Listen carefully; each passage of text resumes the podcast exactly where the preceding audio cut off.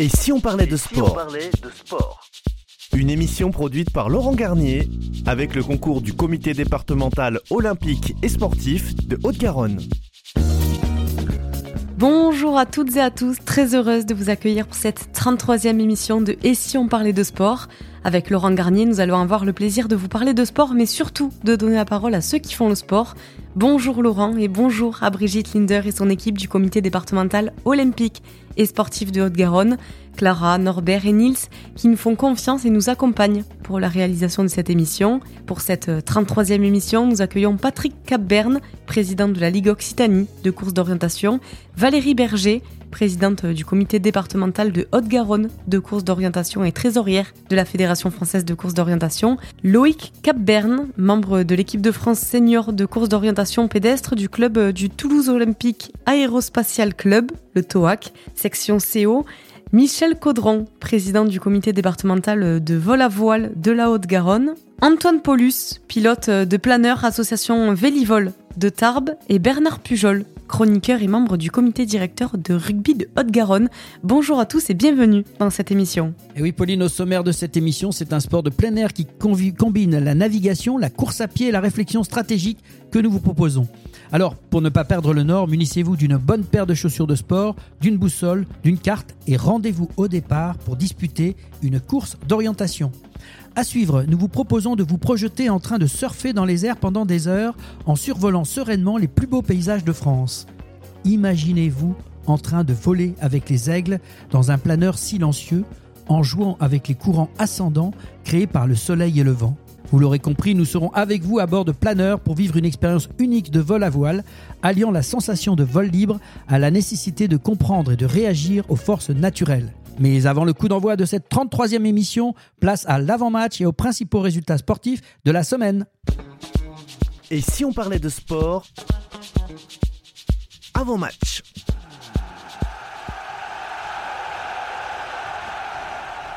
Et place aux principaux résultats sportifs de la semaine avec toi, Laurent. Et oui, Pauline, les Jeux Olympiques euh, de la jeunesse, euh, Jeux Olympiques d'hiver de la jeunesse qui se déroulent actuellement à Gangon en Corée du Sud jusqu'au 1er février, avec la participation de 1800 athlètes de 78 comités nationaux olympiques différents, bien sûr, et qui vont prendre part à 15 disciplines dans 7 sports. Ces Jeux ont pour but de rassembler les jeunes athlètes talentueux de 15 à 18 ans et originaires du monde entier. Et la France a déjà gagné 7 médailles lors des deux premières journées. Les Antonin Guy en biathlon et Jonas Cholet en snowboard ont été doublement dorés. Et on va passer au ski alpinisme avec la Coupe du Monde à Coma Pedrosa en Andorre. Les Français euh, Émilie Harop et Thibaut Anselmet se sont hissés sur le podium euh, lors de la Vertical Race. Chez les dames, euh, Émilie Harop deuxième, échouée à seulement 10 secondes de sa concurrente l'italienne Alba De Silvestro. Célia Peria PC termine à la cinquième place et chez les hommes, le français Thibaut Anselmet a pris la troisième place. Ah, donc on passe au ski alpin avec un exploit, Pauline, un véritable exploit. déjà vainqueur, c'était à la Coupe du Monde à Kitzbühel en Autriche et déjà vainqueur vendredi, Cyprien Sarrazin remporté la deuxième descente de Kitzbühel samedi. Il a réussi un doublé historique, sa quatrième victoire de l'hiver en Coupe du Monde. Euh, il rejoint ainsi euh, de, grands euh, champions comme Kili, qui avait aussi réussi cet exploit par le passé. Toujours en sport d'hiver, et cette fois c'est le biathlon avec la Coupe du Monde d'Antols Anterselva en Italie. C'est la Suissesse Lena Ekigros qui a remporté vendredi sa première Coupe du Monde sur l'individuel, 12,5 km, devant les Françaises Julia Simon et Lou Jean Monod. Doublé éclatant des Bleus, les Françaises ont été à la fête dimanche sur la Mastart d'Antols en Italie avec euh, la victoire de Julia Simon devant euh, Lou Jean Monod, alors que la Suissesse Lena Ekigros complète le podium. Chez les hommes, Quentin Fillon-Maillet s'est finalement classé quatrième de la Mastart dimanche derrière un trio de Norvégiens. Alors on, passe au, tennis de table avec une info euh, qui est tombée, donc le top 16 européen, et on a une Française qui a gagné, Yuanan Yua, qui est médaillée d'or. Elle réalise l'une des plus belles performances de sa carrière en remportant ce top 16 européen. Elle rejoint ainsi un certain Philippe Gassien, vainqueur en 1997 au palmarès des Français vainqueurs de la compétition. Et on va noter aussi que Alexis Lebrun, qui chez les hommes euh, termine lui à la troisième place euh, de ce top 16 européen, médaillé de bronze. Et en tennis, cette fois, parlons de l'Open d'Australie, un tournoi euh, du Grand Chelem. Le tennis français retrouve des couleurs à Melbourne avec un bon parcours pour les garçons, 4 qualifiés pour le troisième tour, puis deux en huitième. Chez les dames, trois qualifiés pour le troisième tour. Les exploits de Clara Burel face à l'américaine Jessica Pegula, cinquième mondiale, et d'Arthur Cazot, époustouflant vainqueur euh, du danois Holger Rune, huitième, ont replacé jeudi le tennis français sur l'échiquier du haut niveau en Grand Chelem. Mais fin de parcours chez les hommes en huitième de finale, Adrian Manarino n'a pu rien faire face à Novak Djokovic, totalement euh, surclassé. Le français a dû se contenter de voir euh, défiler les points et s'est incliné en 3-7. Arthur Cazot ne verra pas lui non plus les quarts de finale. Le français, bien que très présent dans le match, n'a pas réussi à venir à bout euh, d'Hubert Urkaz 7-6, 7-6, 6-4. Et chez les femmes, Océane euh, dernière représentante française en huitième de finale euh, face à la chinoise Qi Wenzheng, a été éliminée ce lundi en 2-7, 6-0, 6-3 par la tête de série numéro 12. ils ont quand même fait un bon parcours, ça fait plaisir de voir les Français à ce niveau. Euh, c'est de bon espoir pour l'année qui vient. On passe en, basket, Pauline, avec pour les dames, on va commencer avec l'Euroleague, donc la Coupe d'Europe, la Ligue des champions, on va dire pour les femmes. Villeneuve d'Ascq s'est offert un succès important mercredi face à Prague 90 à 81, qui est donc euh, Prague étant le leader du groupe. Les deux autres clubs français engagés en Euroleague se sont eux inclinés. Lasvel contre Chio 83 à 90 et Basketland à Salamanque 69 à 49. On passe à l'Eurocoupe PAM. L'Athès Montpellier a battu les Italiens de Sassari 79 à 69 jeudi et s'est qualifié pour les quarts de finale. La Roche-sur-Yon, dominée par Riga 69 à 61, a été elle éliminée. Euh, on revient donc au niveau de la, de, la France, donc Coupe de France femmes, c'était Coupe de France. Vainqueur samedi de Villeneuve d'Ascq 74 à 57 avec le choc des quarts de finale. Bourges se qualifie pour les demi-finales avec Lasvel qui a sorti Charleville-Mézières 73 à 54 et Basketland qui s'impose sur le fil à Saint-Amand 65 à 63. Tarbes de son côté s'est imposé sur le parquet de l'Athès Montpellier 69 à 64 dimanche pour compléter le dernier carré de la Coupe de France de basket. On passe chez les hommes maintenant avec l'Euroleague homme. Monaco qui balaie le Real de Madrid, champion d'Europe et leader de l'Euroleague 98 à 76. Un, bel exploit de la part du club de Monaco. L'Asvel, par contre, s'est incliné chez la Virtus Bologne 73 à 63. En Eurocoupe Homme, Paris a dominé son dauphin, la, Poel Schlolom, Tel Aviv, pardon, à Belgrade 104 à 86. Mercredi, quand Bourg-en-Bresse, pardon, a battu l'Iklac Belis, Bané Vésis 104 à 71. J'espère que je ne me suis pas trompé. Les deux clubs français restent en tête de leur groupe, Pauline. À toi. Et en championnat d'Europe euh, handball, l'équipe de France de handball n'a pas manqué le rendez-vous samedi face à l'Islande. Les Bleus se sont imposés 39 à 32 pour leur deuxième rencontre du tour principal. Ils s'étaient imposés euh, face à la Croatie 34 à 32. La France se rapproche des demi-finales. Et en Ligue des Champions euh, femmes cette fois, Metz s'est déjà assuré une place en huitième de finale de la Ligue des Champions en maîtrisant les Polonaises de Lubin 30 à 24 dimanche. Chahutées en première mi-temps, les Brestoises ont, elles, inversé la tendance pour s'imposer samedi face aux Allemandes de Bietigem 37 à 30. On passe du, handball euh, au volet, Ligue des Champions. Tour domine Ljubljana en 3-7 et se qualifie pour les playoffs de la Ligue des Champions. Euh, et au niveau France, euh, Marmara Spike, League, pardon, Montpellier poursuit sa lancée et s'est imposé face à Nice 3-7 à 0. Narbonne s'était aisément imposé à 7-3 à 0, alors que Toulouse s'est laissé surprendre à domicile par Paris 1-7 à 3. Et en football féminin, la D1 euh, Arkema, sous la menace d'une égalisation montpelliéraine pendant près d'une heure, le leader lyonnais a maîtrisé son sujet de 1 dimanche pour remporter sa 13e victoire en 13 journées de D1. Et on passe en football donc euh, chez les hommes avec cette fameuse Coupe de France, euh, vainqueur l'année dernière de la Coupe de France Toulouse, n'a pas réussi le doublé. Le TFC s'est incliné dimanche à Rouen, club de national dans un 16e de finale au scénario époustouflant. 3 à 3 à la fin du match réglementaire et Pauline au tir au but 12 à 11. Et finalement, donc Toulouse a perdu ce, ce match. Monaco de son côté s'est qualifié euh, grâce à un triplé de Ben Yedder, 3 buts à 1 face à une vaillante équipe de Rodez. Euh, le match Feigny Aulnois National 2 Montpellier qui est en Ligue 1 est reporté au 24 janvier. Le vainqueur rencontrera Nice. Il y a en rugby la Champions Cup, Toulouse vainqueur euh, de Bath 31 à 19, finit premier de son groupe et affrontera le Racing 92 en huitième de finale. C'est un jour historique pour l'aviron bayonnais, battu lors des trois premières journées de cette Champions Cup. Le club basque a frappé un grand coup dimanche en venant à bout d'Exeter 40 à 17. La Rochelle qualifiée pour les huitièmes euh, de la Champions Cup après sa victoire à Sale 24 à 37. Malmené en deuxième période, Lyon s'est incliné sur la pelouse des Saracens 39 à 24. Les Parisiens ont subi une quatrième défaite face aux Stormers 20 à 24 et se sont éliminés de toute coupe européenne. Large vainqueur des Gallois de Cardiff samedi 48 à 26. Le Racing 92 s'est qualifié pour les huitièmes de finale. Bordeaux-Bègle s'est incliné avec les bonus offensifs et défensifs face aux Bulls 46 à 40 à Pretoria. C'est fini pour Toulon en Coupe d'Europe euh, cette saison. Les Varois n'ont pas existé à Glasgow, 29 à 5 encaissant leur quatrième défaite en autant de matchs. En Challenge Cup, cette fois, c'est toujours du rugby. Pau, Clermont et Montpellier ont validé samedi leur ticket pour les huitièmes de finale de Challenge Cup. Les Auvergnats euh, amènent les Castrés avec eux en phase finale. Déjà éliminés, Oyonnax ne jouait plus rien. Ils ont terminé leur parcours européen sur une bonne note en arrageant la victoire face au Cheetah 28 à 27 après sa défaite contre Newcastle 23 à 32. Perpignan avec zéro victoire et 0 points est éliminé. Et terminons avec la Pro D2. Aix-en-Provence euh, met fin à l'invincibilité de Béziers à domicile en s'imposant 18 à 17. Aix-en-Provence euh, passe leader, Béziers 3e. Colomiers concède une nouvelle défaite face à Soyou Angoulême 20 à 16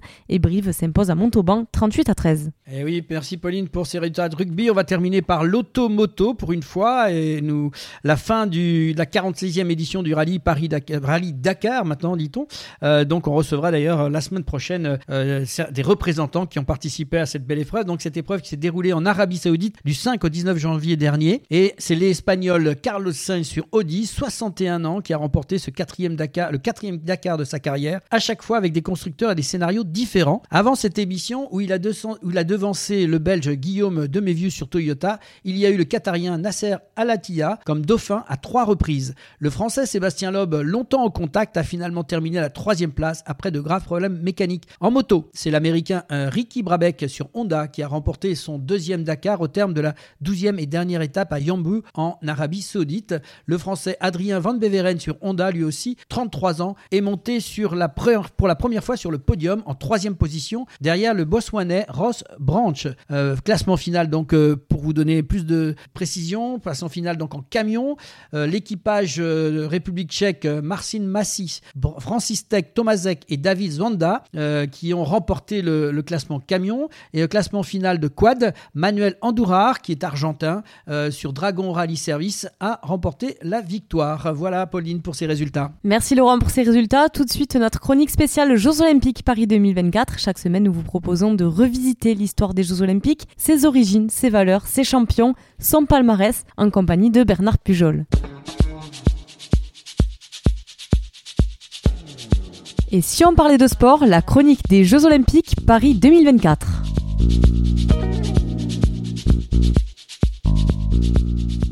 Chaque semaine, nous allons vous proposer de revisiter l'histoire des Jeux Olympiques, ses origines, ses valeurs, ses champions, son palmarès, avec notre chronique spéciale Jeux Olympiques Paris 2024 en compagnie de Bernard Pujol. Bonjour Bernard. Bonjour. Et de Pauline Gaston-Conduite. Bonjour. Bonjour. Alors je vous propose euh, de remonter le temps pour explorer euh, les débuts de la participation euh, féminine aux Jeux Olympiques.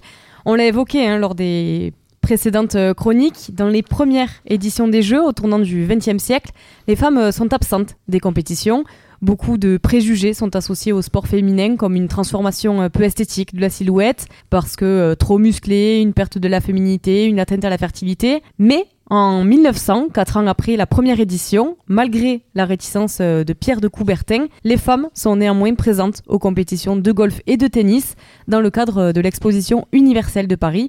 C'est un pas significatif vers l'inclusion euh, des athlètes féminines. Alors j'ai une question pour vous, quelle est la première femme à avoir remporté une médaille d'or aux Jeux Les premières grandes personnalités féminines émerge euh, dans les années suivantes. Une pionnière mémorable euh, se, nomme Hélène de Pourtales. C'est une navigatrice suisse-française qui a écrit l'histoire. En devenant la première femme à remporter une médaille d'or olympique aux Jeux de 1900, cette dame était membre de l'équipage du voilier Lérina dans la compétition de voile, marquant ainsi le début des exploits féminins aux Jeux. Oui, alors euh, Bernard, après, après, on est passé tout de suite déjà en 1908 avec euh, la participation d'une athlète britannique, euh, Charlotte Cooper, qui a remporté des médailles d'or en tennis. Et ça, elle devient en même temps la première femme championne olympique en simple et en double. et en fait, pourtant, malgré ces participations-là, les femmes aux Jeux olympiques, c'est loin d'être évident, Pauline. Oui, ben, face à l'hésitation du CIO, c'est-à-dire le Comité international olympique, à ouvrir les portes des Jeux aux femmes, ben, elles ont pris l'initiative d'organiser leur propre aux rencontres sportives internationales, notamment Alice Mia, championne d'aviron d'exception après la Première Guerre mondiale, a joué un rôle central dans la fédération euh, du mouvement sportif féminin. Effectivement, euh, dans le déroulé en décembre 1917, euh, la Fédération des sociétés féminines et sportives de France voit le jour avec Madame Alice Milliat en tant que présidente. Oui, parce que ça, c'était, ça a été une réaction de la part des femmes parce qu'elles ne se sentaient pas acceptées dans, dans ce, ce, grand concert des Jeux Olympiques, en fait. Effectivement, dans le long et dur combat que mènent nos, nos dames préférées face à, à la rétention du baron, euh, avec les vertus que, l'on a citées par ailleurs, euh, les dames n'étaient pas encore invitées pour euh, ce, dont nous parlait Pauline. Oui, parce que justement, Bernard, c'est, ce qu'il faut comprendre, c'est qu'à l'époque, les femmes, elles n'avaient pas le droit au chapitre. Et c'est ça qui, qui, a fait qu'il y a une réaction, ce qu'on peut comprendre. Hein. C'est un peu macho de la part de notre baron Pierre de Coubertin, en fait. Effectivement, on dira ça. confronté au refus de notre cher baron de Coubertin d'intégrer des épreuves féminines d'athlétisme aux Jeux Olympiques d'Anvers 1920. Cette dame euh, précitée prend l'initiative d'organiser les premiers Jeux mondiaux féminins d'athlétisme à Monte-Carlo en 1921. Cette année-là voit également la création de la Fédération sportive féminine internationale, FSFI, dont Alice Mia assure la présidente, comme nous l'avons dit plus haut. Et du coup, c'est à partir de ce moment-là que les femmes gagnent le combat pour l'inclusion féminine aux Jeux olympiques. Alors, en 1921 exactement, hein, donc suite à ce qui s'est passé, hein, euh, il y a une supervision de ces championnats olympiques féminins, donc ça fait grincer des dents, bien évidemment, euh, à Paris, ça se fait passer à Paris, au stade Pershing du Bois de Vincennes, pour ceux qui connaissent. Bien que couronnée de succès, Alice Mia doit renoncer à utiliser le terme olympique, parce qu'effectivement, ce terme-là, il était déjà utilisé. Euh, les Jeux mondiaux féminins de 1926, présidés par le prince Gustave Adolphe de Suède, remportent finalement un grand succès. Et face à la pression, à cette pression, finalement, les femmes gagné, le CIO finit par céder et, intègre dans euh, des épreuves féminines d'athlétisme aux Jeux d'Amsterdam en 1928. Suite à ces décisions, euh, l'athlète canadienne Ethel Catherwood remporte la médaille d'or au saut en hauteur, démontrant une agilité et une grâce extraordinaires. Et suite à ces avancées, euh, Alice Mia annonce la dissolution de la FSFI, comme euh, l'a dit Bernard tout à l'heure, la Fédération sportive féminine internationale.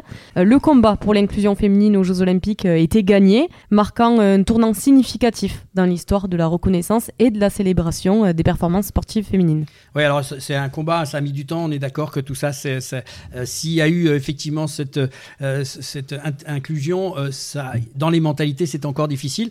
C'est après 1948, hein, après guerre, les femmes étaient de retour avec une présence plus forte que jamais. Euh, pendant les années difficiles de la Seconde Guerre mondiale, les Jeux Olympiques ont été suspendus. Mais à la reprise, les femmes étaient de retour avec une présence plus forte que jamais. Fanny Blanquer-Cohen, surnommée la ménagère volante, on ne saura pas pourquoi, mais c'est ainsi. Elle a marqué l'histoire en remportant quatre médailles d'or en athlétisme aux Jeux de Londres. Cette dame a également brillé dans les épreuves de 100 et 200 mètres, 80 mètres et, et relais 4 fois 100 mètres défiant les conventions de l'époque sur la participation des femmes dans le sport. Ben oui, voilà, ménagère volante parce qu'elle volait au-dessus des haies, faut l'imaginer. C'était une femme qui devait courir, donc euh, voilà, c'est un jeu de mots, j'imagine, qui a été inventé par nos amis journalistes de l'époque. Euh, par image, j'avais cru qu'elles avaient déjà confié l'aspirateur et le balai à ces messieurs. On n'en est pas encore là. Non, pas tout à fait. Les disciplines euh, sportives, suite à, ce déroulement de l'histoire, hein, se sont élargies. Oui, il faut savoir que dans les années 1960, entre les années 1960 et 1970, ont été témoins de progrès majeurs. Les disciplines sportives féminines ont été donc élargies ce qui reflétait une diversité croissante. Les gymnastes euh, comme Olga Korbut et Nadia Comaneci ont captivé le monde, inspirant euh, de jeunes athlètes à travers le globe. Et oui, parce que Nadia Comaneci, c'est le fameux 10 en gymnastique quand même. Extraordinaire cette jeune gymnaste. Euh, après, on est passé avec les, Jeux Olympiques de, de, Los Angeles en 1984, qui elles ont été marquées par l'inclusion des épreuves de marathon féminin, avec une, une avancée euh, symbolique mais importante vers l'égalité des sexes. Joanne Benoît a remporté cette première épreuve de marathon, laissant une empreinte indélébile dans l'histoire olympique. Euh, la place des femmes, enfin reconnue de plein droit au sein du mouvement olympique Progressivement, euh, les dames font leur chemin et avec grande satisfaction et mérite. La participation des femmes s'est accrue et depuis 2007, la charte olympique rend obligatoire leur présence dans tout sport. Un engagement renforcé euh, en 2015. En 2012, les Jeux de Londres, avec l'introduction de la boxe féminine, la participation des femmes a été dans toutes les disciplines. Depuis 1991, tout sport qui souhaite être inclus au programme des JO doit obligatoirement comporter des épreuves féminines. C'est un grand pas. Énorme, énorme. Énorme, effectivement. Aujourd'hui, imaginez des femmes qui, font de la boxe, euh, c'était impossible à l'époque, et aujourd'hui, euh, on voit nos, nos, championnes sont capables de faire sur un, sur un ring, comme on dit. C'est remarquable. Et oui, l'évolution euh, des femmes aux Jeux Olympiques est une saga remarquable de courage, de détermination, mais aussi de réussite. De Hélène de Bourtales à nos jours, les femmes ont laissé une empreinte indélébile dans l'histoire olympique, montrant que le sport est un terrain où l'égalité et l'excellence s'épanouissent ensemble. La semaine prochaine, on vous propose de retrouver notre chronique spéciale Jeux Olympiques Paris 2024 où nous vous proposerons euh, les Jeux Olympiques modernes de 1900 à 1924. Et maintenant, place à la première mi-temps de cette émission et si on parlait de sport avec nos invités Patrick Capberne, Valérie Berger et Loïc Berger. Et si on parlait de sport Première mi-temps.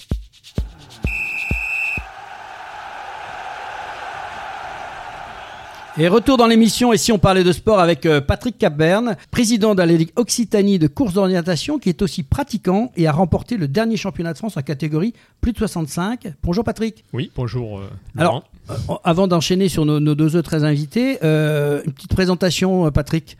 pratiquant, président de ligue, et quoi encore? Oui, alors on est souvent multicasquette en course d'orientation. Donc si on démarre au niveau national, je suis co responsable de la commission développement durable à la FFCO. Euh, ensuite, au niveau de la Ligue, bah, je suis président effectivement de la Ligue régionale d'Occitanie. Et ensuite, bah, je suis membre actif du club euh, du TOAC, enfin la section course d'orientation du TOAC. Alors par contre, excuse-moi, le TOAC c'est quoi? Alors le TOAC c'est un grand club multisport de Toulouse, Toulouse Olympique Aérospatial Club. Ça avait le mérite d'être précisé quand même parce que ça a l'air évident pour tout le monde, mais le TOAC, pour le Kidam, on n'est pas forcément au courant. Merci Patrick. Donc j'ai avec moi aussi euh, Valérie Berger, qui est présidente du comité départemental de Haute-Garonne de course d'orientation, trésorière de la Fédération française de course d'orientation, pratiquante aussi elle-même et qui a été deuxième lors des championnats de France euh, catégorie plus de 60 et aussi organisatrice de la course internationale 5 jours aux France. ça fait beaucoup, euh, Valérie, c'est ça? Je me suis trompé? J'ai été, été, aussi championne de France euh, l'année passée aussi. Euh, ça dépend des courses, puisqu'il y a plusieurs types de courses. Voilà. Bon, voilà. Alors, une petite présentation. Alors, déjà, déjà c'est une personne qui fait beaucoup de choses. Euh, quoi d'autre? Oh, Je crois que c'est vraiment c'est les activités principales au niveau de la course d'orientation. Il faut avoir du temps pour faire tout ça, donc c'est bon? Ben, On est on a arrêté notre activité euh, salariée, donc du coup, hein, on a plus de temps. Donc, en fait, comme on dit toujours, les retraités, vous n'avez pas de temps euh, en ce moment parce que vous êtes concentrés sur plein d'autres choses, c'est ça? Tout à fait, c'est des retraités très actifs. Merci Valérie. Donc, on va, on va, on a avec nous à, l'antenne aussi euh, Loïc, Loïc Capverne, qui est membre de l'équipe de France senior de course d'orientation pédestre du club de Toulouse Olympique Aérospatial Club. Donc, je me suis pas trompé, c'est le TOAC et qui est donc en section course d'orientation. Alors, j'ai des infos, il euh, faut me corriger Loïc si je me trompe. 13e de classement mondial en sprint et 25e au classement mondial forêt. Voilà, euh, une petite présentation Loïc et bonjour. Oui, bonjour, c'est ça, ouais. Donc, je suis euh, en équipe de France de course d'orientation pédestre. Et je suis membre aussi du Pôle France qui est sur Saint-Etienne. Donc, ouais, je, je, vis, je vis à Lyon. D'accord. Et, et c'est pas incompatible Lyon-Saint-Etienne, ça se passe bien? Non, ça va. On fait, on, fait les trajets plusieurs fois par semaine, mais. Euh, non, mais je dis ça parce qu'il y a une grosse rivalité. Oui, oui. entre les deux. Bien, Justement, Loïc, donc j'ai envie de te demander tout de suite. On va démarrer par toi parce que tu es voilà euh, membre de l'équipe de France, c'est toujours impressionnant. Euh, qu'est-ce qui t'a donné envie de faire de la course d'orientation plutôt qu'un autre sport? Bah moi, j'ai commencé. Enfin, vu que c'est un sport assez familial, en fait, généralement, on commence quand les parents en, font. Donc, j'ai commencé très jeune, je dirais vers l'âge de 5-6 ans. Donc, au début, on, suit une ficelle euh, et, puis après c'est de plus en plus difficile. Mais donc j'ai commencé tout petit. Après j'ai essayé plein d'autres sports et c'est dans c'est dans celui dans celui-ci que j'étais euh, on va dire le meilleur. Donc euh, t'as pas été forcé par papa maman. Je dis ça. Tu peux parler librement. ils sont là, mais pas du tout, pas du tout.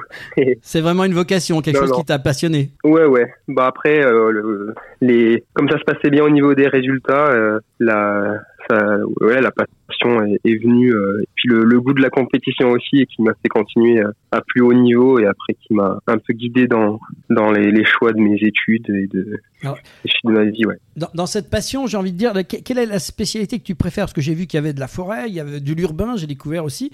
Qu'est-ce qui, toi, t'accroche le plus? Alors, bah, moi, comme je pense la plupart des orienteurs, on commence pour la forêt et pour euh, retrouver un petit peu seul en, pleine nature. Donc là, c'est vraiment le, ouais, c'est pourquoi on fait la de, la course d'orientation euh, à la base. Et après, moi, j'ai quand même développé pas mal de, un bon niveau en sprint. Donc c'est le format euh, urbain, donc euh, en ville, et où c'est beaucoup plus punchy et très très court parce que ça dure une, une quinzaine de minutes.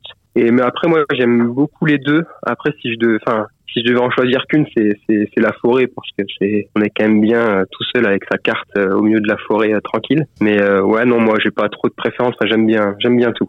Alors, j'ai un petit peu une question avant de passer quand même la parole à tes parents, mais quels sont tes projets en tant que compétiteur pour 2024, voire, voire plus loin éventuellement? Il n'y a pas les Jeux Olympiques encore. Je sais que ça, ça chatouille un peu ton papa parce que vous n'êtes pas au jeu, mais pourquoi pas? Faut l'imaginer. non, bah là, pour l'instant, on voit année par année, et du coup, on, les, les objectifs principaux. Donc, c'est les championnats du monde. Et là, cette année, c'est les championnats du monde à Édimbourg. Donc, c'est plutôt typé euh, urbain. Parce que là, c'est une année sur deux où ça alterne urbain et, euh, et forêt. Et donc là, c'est typé urbain, donc à Édimbourg. Et donc mes objectifs, c'est aller chercher les meilleures places. Donc j'ai déjà fait cinquième, donc euh, rééditer ou, faire mieux. Bah, c'est ce qu'on va te souhaiter. On, va, on va interrompre. Tu restes avec nous en ligne. N'hésite pas à intervenir quand tu veux parce qu'on va maintenant interroger un peu ton papa. Alors, euh, Patrick. Oui, Patrick, avant que l'on aborde la partie compétition, j'aimerais que vous nous présentiez la course d'orientation, CO, pour les initiés. Qu'est-ce que c'est et comment ça marche? Alors, la course d'orientation, le principe est relativement simple, hein. c'est faire un parcours obligé défini par euh, l'organisateur, alors plus exactement par ce qu'on appelle un traceur, qui consiste à partir d'un départ, arriver à une arrivée, mais en passant à des points obligés. Alors pour être, très très pratique. Euh, qu'est-ce qu'il faut comme matériel? Parce que moi, je, tu dérompes pas. Déjà, toi, tu es déjà parti, mais la personne qui va démarrer là, c'est qu'est-ce qu'il lui faut? Parce que là, il faut un peu expliquer quand même. Oui. Alors, il y a deux équipements principaux en fait.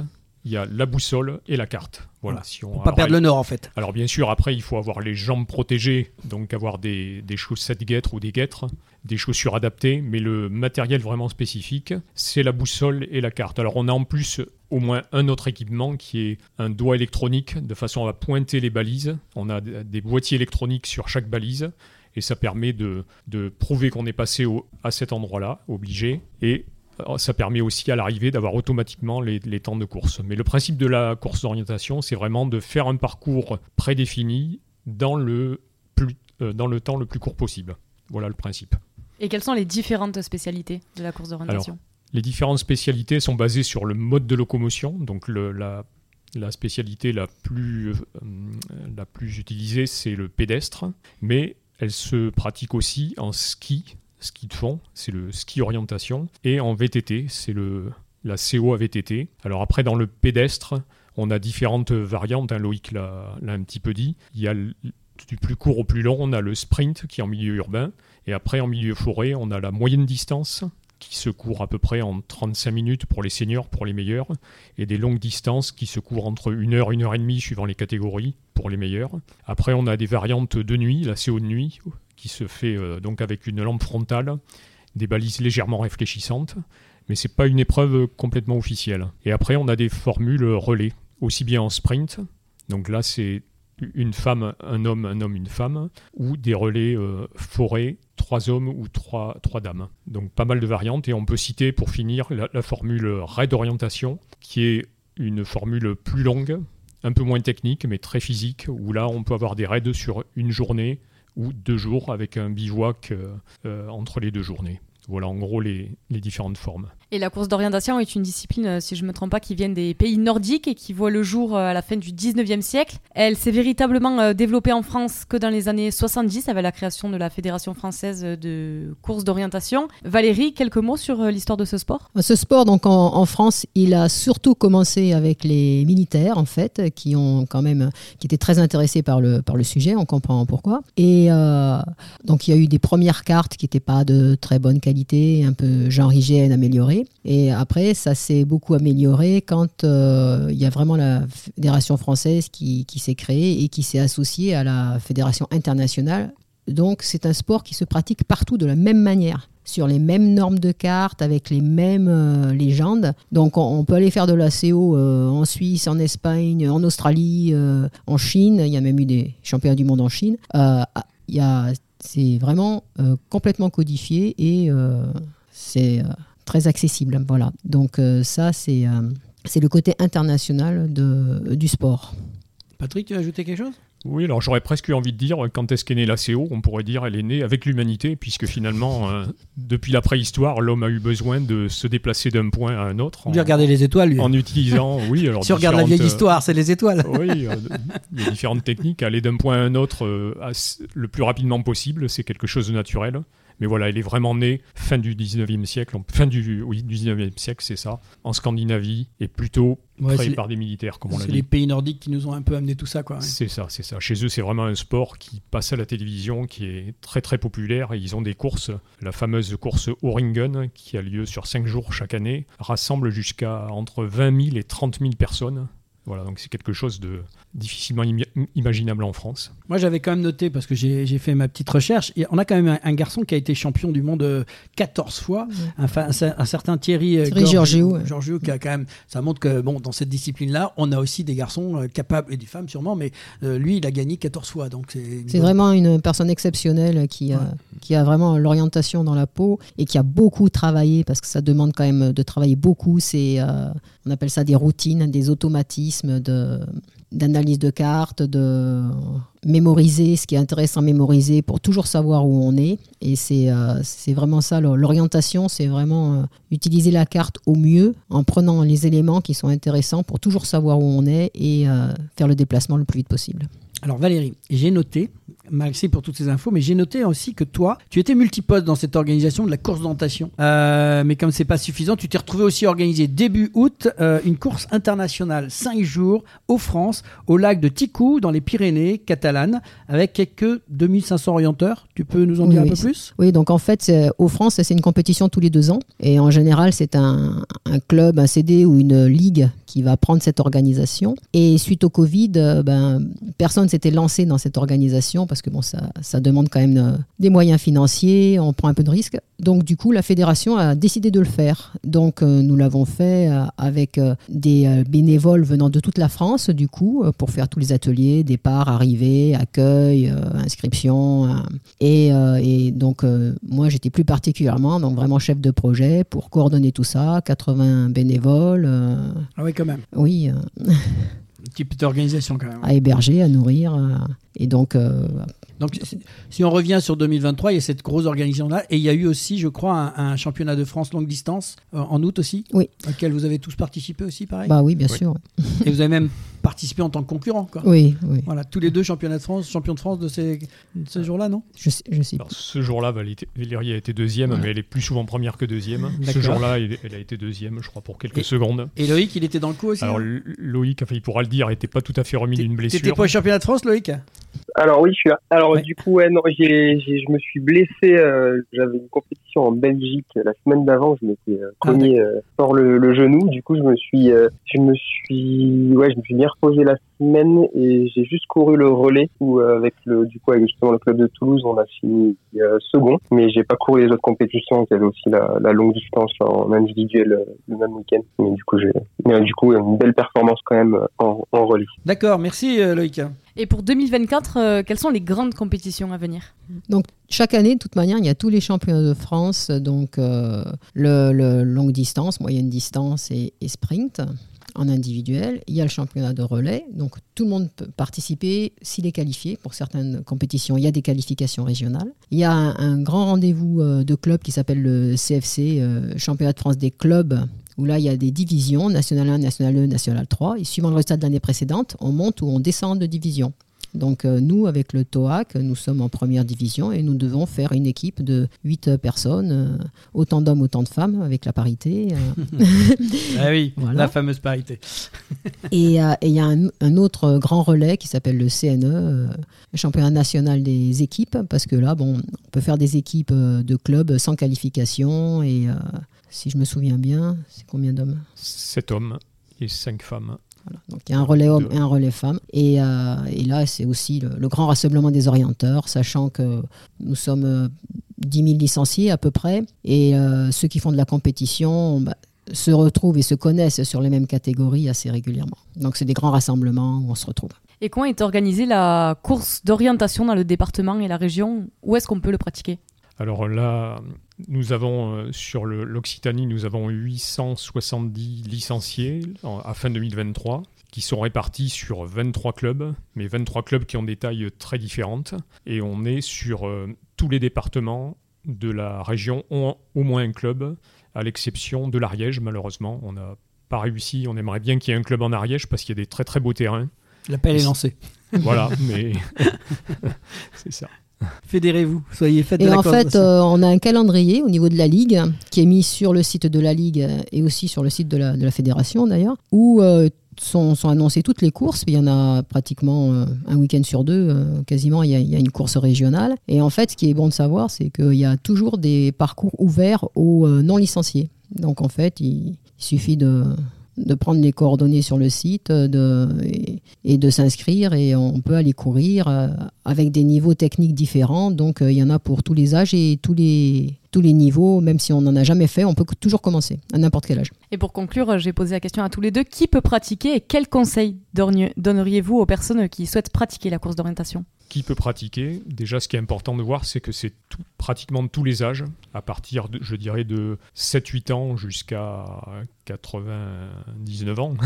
et ce qui est intéressant, c'est que contrairement à d'autres sports, toute la famille peut pratiquer au même endroit à la même heure. on a différents circuits, comme l'a un peu dit Valérie, à chaque compétition, des circuits courts et faciles pour les plus jeunes, et puis ça se complexifie, ça se rallonge pour les seniors, et puis après c'est un peu l'inverse pour les plus âgés, c'est toujours un peu complexe, mais par contre ça se raccourcit à nouveau. Donc on peut avoir trois générations, ça arrive, hein, d'orienteurs de, la même famille qui viennent sur la même compétition. Donc déjà c'est une pratique qui est bien adaptée aux familles Ensuite, on peut la pratiquer avec différents états d'esprit, aussi bien en loisir, loisir santé, que dans un esprit qui va devenir de plus en plus compétitif. On a vraiment tout le panel de pratiquants. Et d'ailleurs, sur l'aspect euh, sur l'aspect, il y a aussi l'aspect éducatif, hein, puisque c'est une discipline qui se pratique au collège, au lycée, et ça a de, des valeurs éducatives qui sont très intéressantes hein, pour apprendre l'autonomie, apprendre la prise de décision. Il y a également tous les aspects contact avec la nature. Nous, on essaye de vraiment mettre cette dimension en avant de, d'intégration dans la nature. Quand on quitte les sentiers, c'est vraiment là qu'on, qu'on, est complètement immergé dans des milieux naturels qui peuvent être très différents. Et donc on, on, considère que c'est un très bon moyen d'éduquer à l'environnement. Et on essaye de justement de participer par exemple à des opérations comme Sport Planète, qui est promu par la Maïf, où il s'agit d'avoir des, des, actions de développement durable. Donc pour nous, ça c'est une, une dimension qui est importante et voilà, qu'on essaye de mettre en avant et je rajouterais que les circuits euh, sont souvent à la fois euh, chronométrés ou non chronométrés. Il y, a, les deux quand on fait des compétitions. Il y a des circuits chronométrés et des circuits non chronométrés. Ce qui permet aux personnes de le faire vraiment euh, à l'allure euh, qu'ils veulent. Et euh, on vérifie juste qu'ils sont rentrés à la fin quand même pour ne pas en laisser sur le terrain. En fait, on, sent la passion et c'est aussi, vous n'osez pas trop le dire, mais là, autour de la table, c'est quand même aussi une opération familiale et on peut pratiquer donc en famille. vous êtes l'exemple même avec un, fiston qui lui aussi a, fait, de la, fait de la compétition. En tout cas, c'est intéressant de vous avoir reçu pour parler de cette passion que vous animez. effectivement, euh, c'est dans l'air du temps, on est dans la nature et, je crois que c'est un, un, beau sport à découvrir pour ceux qui connaissent pas. Euh, bah, prenez vos cartes euh, et puis allez vous promener, allez courir et puis rapprochez-vous de, de, nos amis là qui font de la course d'orientation. Oui, pour plus de renseignements, on peut vous retrouver sur ffcorientation.fr ou ligue-oc-co.com. C'est bien ça? C'est ça, voilà. Donc il y a des informations soit très générales au niveau de la Fédération française pour le premier site. Et le deuxième, on peut trouver en particulier le, calendrier de toutes les courses de la saison dont a parlé Valérie, qui sont encore une fois ouvertes à tous, y compris avec des circuits euh, débutants avec des organisateurs qui peuvent être à la disposition de, personnes qui veulent découvrir l'activité et parler ensuite de leur club. Pas mal de clubs euh, offrent des entraînements pour euh, que chaque personne débutante puisse progresser euh, au fil des entraînements des, et des courses. Et sur le site de la fédération aussi, il y a aussi tous les clubs, il y a une petite carte de France et vous mettez votre ville et vous avez tous les clubs qui sont proches de votre, de votre lieu de résidence aussi. Ben, merci à tous les trois pour ce bel échange. Bonne continuation pour le développement de la course d'orientation en France et dans la région. Nous avons été euh, très heureux de vous recevoir dans l'émission. Et si on parlait de sport, on vous souhaite une bonne saison 2024 et vous êtes les bienvenus quand vous voulez dans l'émission. Merci. Merci à vous. Merci. C'est la mi-temps, retour au vestiaire et on se retrouve dans quelques instants pour parler vol à voile avec Michel Caudron, comité départemental de vol à voile de Haute-Garonne, et Antoine Paulus, pilote de planeur association Vélivol de Tarbes. Et si on parlait de sport Mi-temps.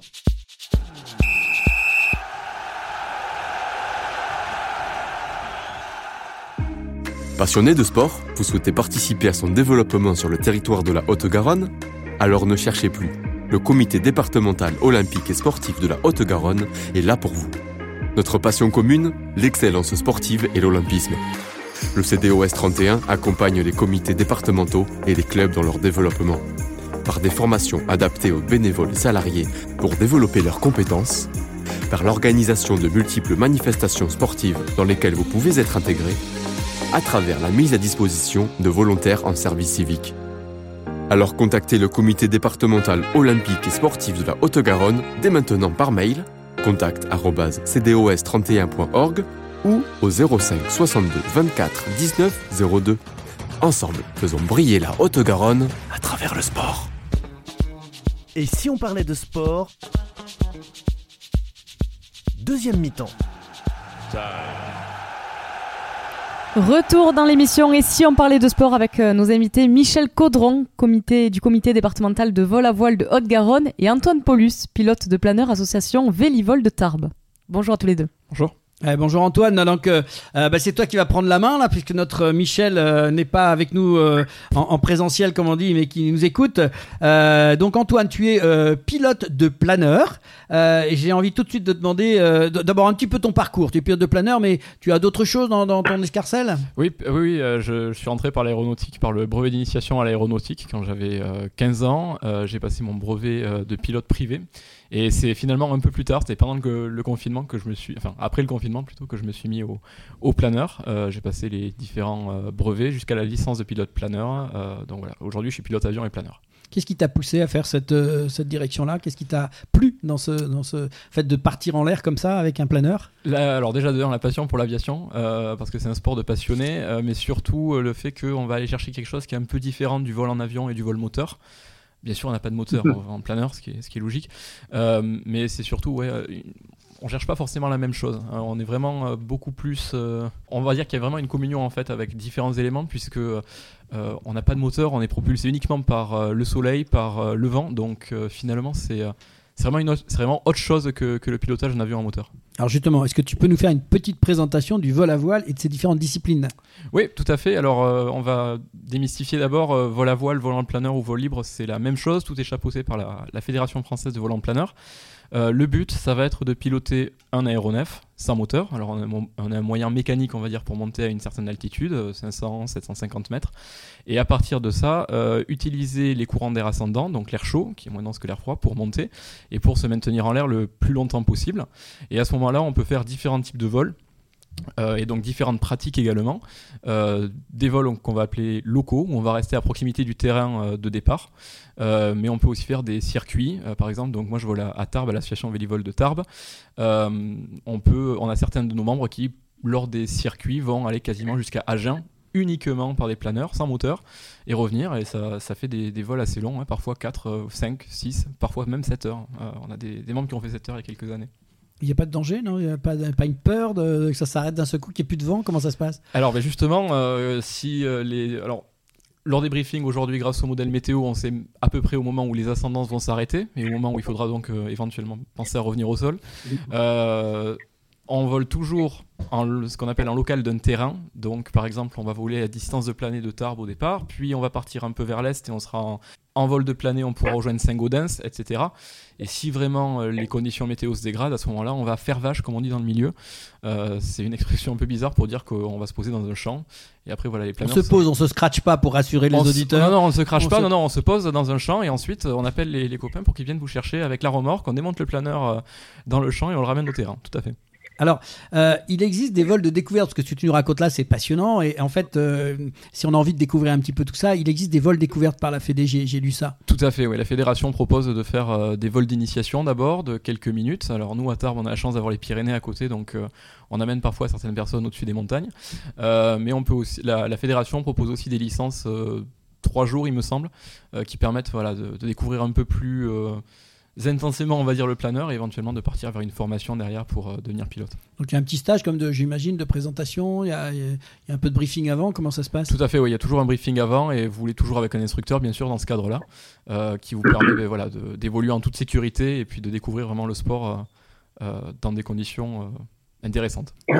On va, te, reprendre, mais on a, on a notre Michel là pas loin. Là. Michel, tu nous entends là? On va, on va te demander à toi comment, comment est structuré le vol à voile en, en, France, mais, mais, surtout dans, dans la région, Michel. Oui, Antoine en parlait, il y a différents terrains, euh, euh, aérodromes, et hum, on peut dire que euh, il y en a un tous les 60 km répartis sur toute la France. Il y a une licence à prendre soit c'est un vol d'initiation, euh, soit euh, c'est des vols de trois jours. Voilà. Euh, ensuite, il y a une licence annuelle qui n'est pas très élevée, et on commence les cours théoriques pour expliquer comment ça fonctionne. Comment ça se passe une compétition finalement? Qui gagne Comment on gagne? Parce qu'il n'y a, a, pas de but à marquer là. Donc comment ça se passe? Eh bien, tout simplement, on monte tous les planeurs. Bon, il peut y en avoir 10 ou plus hein, une vingtaine, euh, on monte des planeurs et il y a un top, euh, un tour de rôle, et il doit faire un circuit.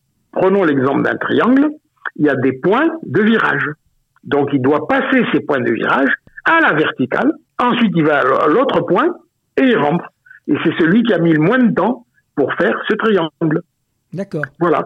Et, donc les classements, les, les classements se font sur cette, euh, ce paramètre-là, c'est-à-dire le temps de parcours. Donc il y a des championnats de, France, il y a des championnats d'Europe, comment ça se passe aussi? C'est organisé Ah oui, oui, championnat du monde et tout. Ah oui, oui, là, les planeurs, euh, on peut le dire, il y a différentes catégories, il y a différentes envergures. Le, le planeur courant en monoplace, c'est 15 mètres, il y a 22 mètres et il y a aussi 28 mètres d'envergure. D'accord. Et est-ce que Alors, c'est des planeurs qui sont très fins et et ils planent plus longtemps et ils vont plus loin. Un planeur de 15 mètres, euh, moderne, hein. sinon il y a des planeurs anciens, bois étoile, qui vont, qui font, qui font 15 km en plané, sans vent, sans ascendant, sans rien. Antoine, donc euh, euh, quelles sont les grandes dates que tu peux nous donner pour 2024 pour les vol à voile? Au niveau du vol à voile, alors il y a beaucoup de championnats de France dans différentes catégories qui sont tout au long de l'année avec plusieurs étapes. S'il y a vraiment un championnat qu'il faut retenir, ce sera le championnat du monde qui est cette année à lieu aux États-Unis.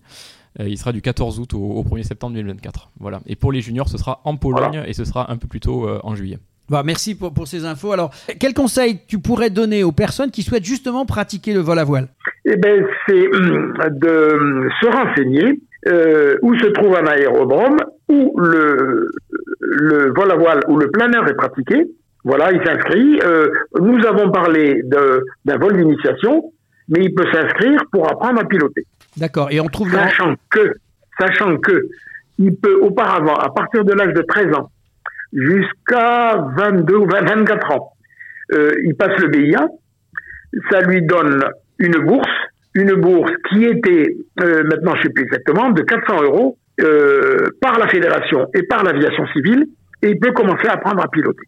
Et, et là, eh ben, il est, il est coaché. Enfin, c'est pas le terme, mais il y a un instructeur qui le guide, qui le guide en vol, mais il y a des cours théoriques aussi. D'accord. Alors il y a les deux, il y a les deux euh, avant avant le vol euh, ou les jours précédents, il y a des cours théoriques et après c'est mis en pratique en vol. Donc oui, Antoine, euh, juste pour conclure un peu cette émission, est-ce que tu peux nous dire que, qui peut pratiquer et quels sont les conseils que tu donnerais aux gens qui souhaitent pratiquer la Et justement, il n'y a aucun prérequis, c'est-à-dire qu'on n'a pas besoin d'avoir un bac plus 5 en sciences pour pouvoir piloter un planeur.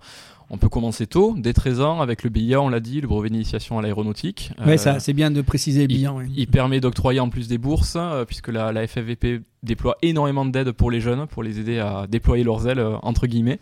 Euh, voilà. Et pour ce qui est des planeurs, on peut commencer à voler donc dès 13 ans, à, être, à voler seul dès 14 ans et avoir la licence dès, dès 16 ans. Donc c'est relativement tôt, on n'en a pas forcément conscience.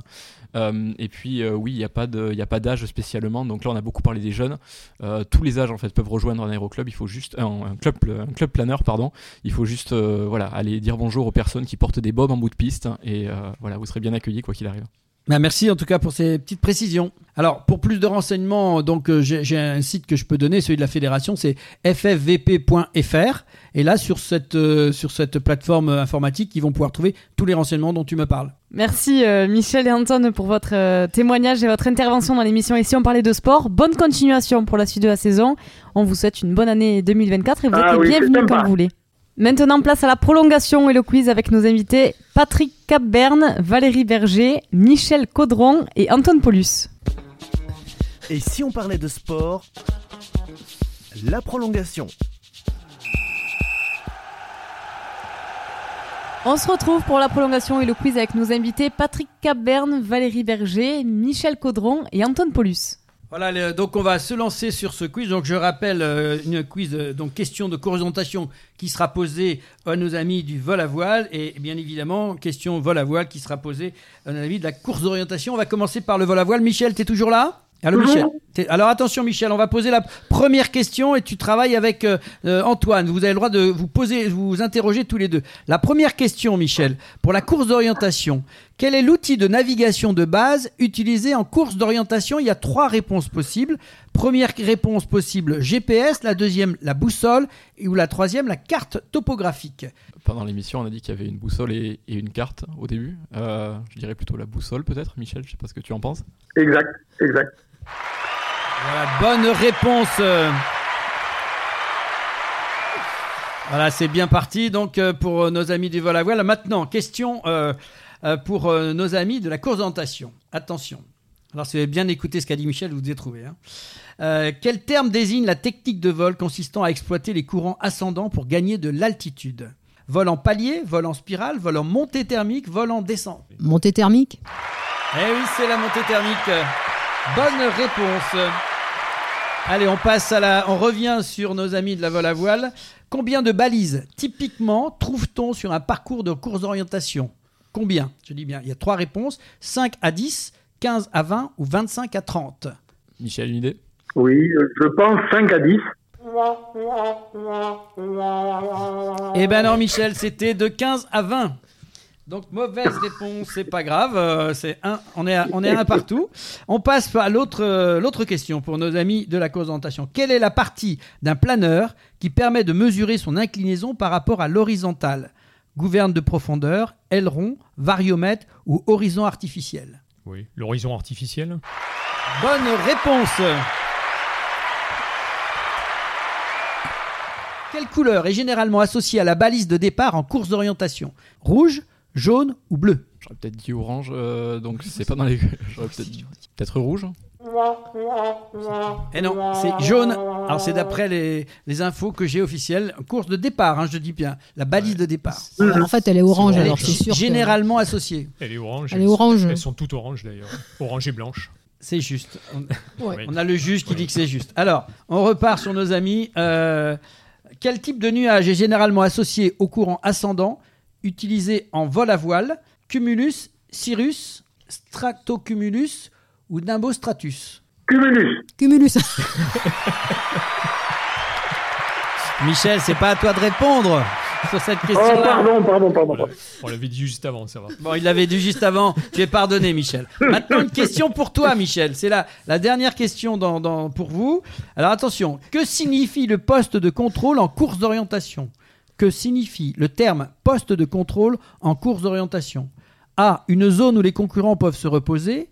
Une balise à laquelle les concurrents doivent se rendre. Une zone interdite aux concurrents. Une balise auquel les concurrents doivent passer. Une balise également, alors à ce moment-là.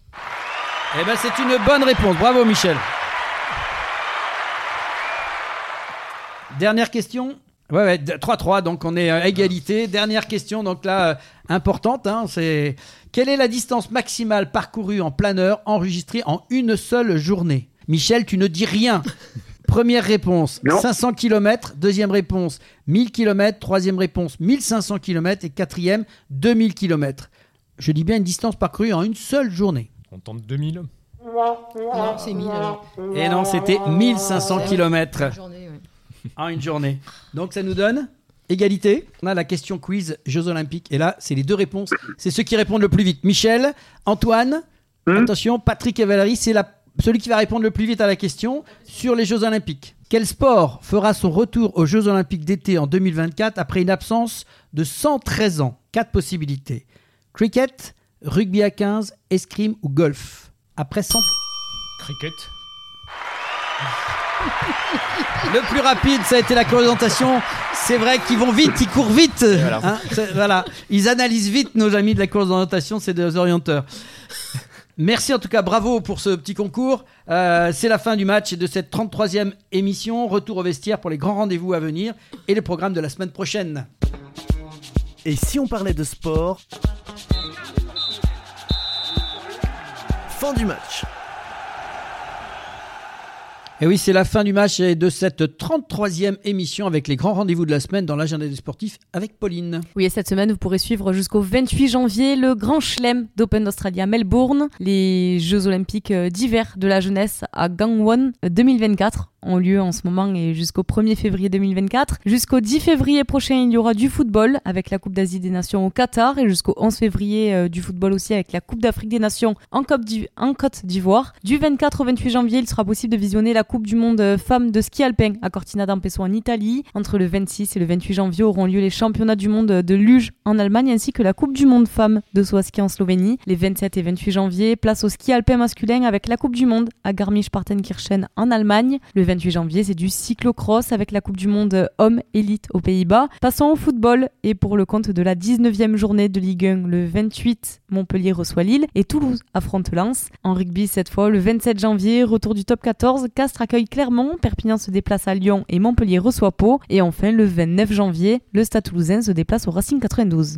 Et au programme de la semaine prochaine, direction l'Arabie Saoudite et ses paysages, ses terrains variés, ses déserts, ses montagnes, ses dunes et ses pistes rocailleuses pour une course d'orientation d'un autre genre puisque nous rejoindrons la célèbre course Rallye Dakar. Auto, moto, camion s'affrontent depuis 1978 mettant à l'épreuve la résistance physique et la compétence technique des concurrents. Les défis du Dakar vont au-delà de la simple vitesse, mettant également l'accent sur la navigation, l'endurance et la gestion des ressources. En deuxième mi-temps, changement de décor, de température et de véhicule, nous, nous, vous donnons rendez-vous avec l'une des plus grandes compétitions mondiales de course automobile, le Rallye Monte-Carlo, épreuve de championnat du monde en 1911. Pour en savoir plus, retrouvez-nous la semaine prochaine. Merci à Patrick Capberne, Valérie Berger, Loïc Berger, Michel Caudron et Bernard Pujol. C'est la 33e édition de Si on parlait de sport. Un très très grand merci à tous les internautes qui nous suivent de plus en plus nombreux. Continuez à nous écouter et à partager sur les réseaux. Merci à l'équipe du comité départemental olympique et sportif de Haute-Garonne et à Brigitte Linder, sa présidente, pour son aide précieuse à la réalisation de cette émission. Merci à l'équipe technique pour le formidable travail qu'elle réalise chaque semaine pour produire cette émission. À Pauline Gaston Conduite, à l'animation bien sûr radio et au montage son. Marin de Pintis au montage visio pour les plateformes podcast. Et à Sébastien Couratin, notre partenaire informatique de Samper Connect pour l'ensemble des suivis réseaux informatiques, plateformes podcast, site internet et ses conseils avisés.